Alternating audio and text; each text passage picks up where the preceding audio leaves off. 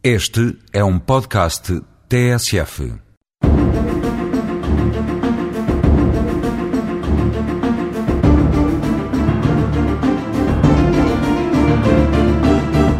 A morosidade da justiça tem levado à procura de novos meios de resolver os litígios surgidos entre os cidadãos por forma mais expedita e menos burocratizada.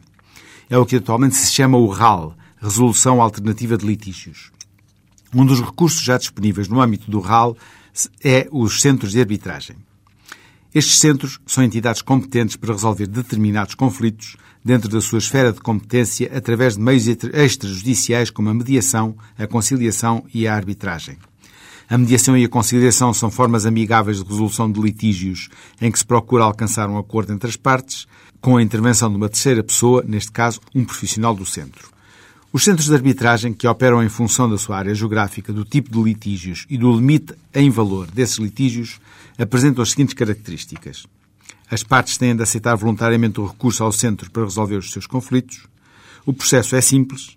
Asseguram a resolução do litígio em tempo útil as suas decisões têm o mesmo valor de uma sentença de um tribunal e podem ser executadas.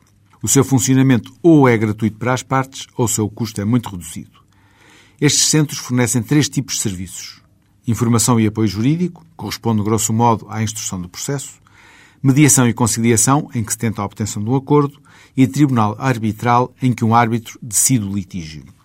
As decisões destes centros podem ser executadas, em caso de incumprimento por alguma das partes, execução que correrá termos no Tribunal de Primeira Instância Civil. Entre os centros de arbitragem em funcionamento, destacarei os que se destinam a decidir os conflitos de consumo, litígios com fornecedores de luz, água, telefone ou com estabelecimentos comerciais, os de mediação e arbitragem de seguros automóveis, litígios entre seguradores e segurados.